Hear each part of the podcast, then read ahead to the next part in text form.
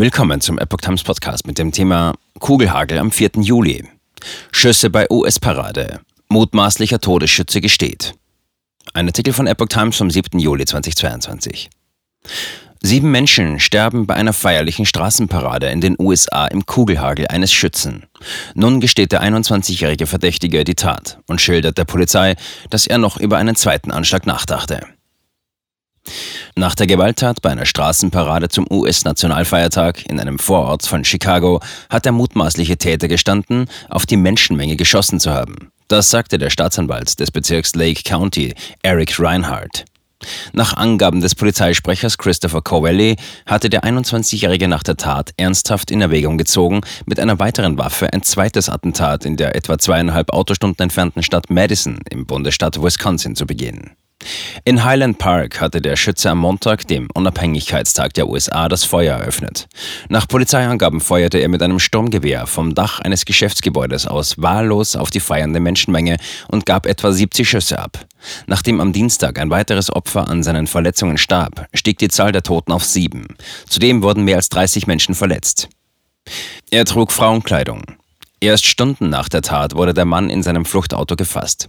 Der Mann trug bei seiner Tat Frauenkleidung, um sich zu tarnen und möglicherweise auch leichter fliehen zu können. Seine Waffe ließ er am Tatort zurück. Der mutmaßliche Täter ist wegen Mordes in sieben Fällen angeklagt. Weitere Anklagen dürften nach Aussagen des Staatsanwaltes folgen.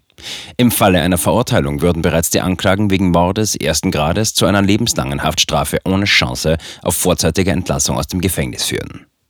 Staatsanwalt Reinhardt sagte am Mittwoch, das zuständige Gericht habe entschieden, den Verdächtigen in Untersuchungshaft zu nehmen, ohne die Möglichkeit, gegen Kaution bis zu einem Urteil auf freien Fuß zu kommen. Es gebe hinreichenden Grund, den Mann zu diesem Zeitpunkt wegen siebenfachen Mordes ersten Grades festzuhalten.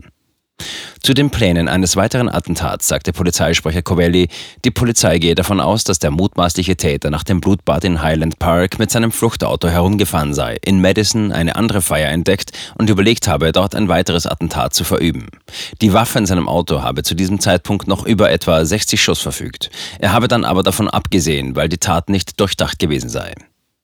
Wochenlange Planungen. Dem Verbrechen gingen nach Angaben der Behörden wochenlange Planungen voraus. Der mutmaßliche Täter habe seine Waffe im Jahr 2020 legal in Illinois erworben, obwohl er der Polizei bereits bekannt gewesen sei. Insgesamt habe der Verdächtige zwischen 2020 und 2021 fünf Feuerwaffen gekauft, die nun allesamt sichergestellt worden seien. Da er bei den Waffenkäufen damals teils jünger als 21 gewesen sei, habe sein Vater für ihn gebürgt und eine der Voraussetzungen für den Erwerb von Schusswaffen zu erfüllen. Im September 2019 habe die Polizei nach Drohungen des Jugendlichen 16 Messer, einen Dolch und ein Schwert sichergestellt. Er habe damals dort einem Verwandten damit gedroht, alle zu töten. Zu diesem Zeitpunkt gab es keinen hinreichenden Grund für eine Verhaftung oder einen Haftbefehl, betonte der Sprecher.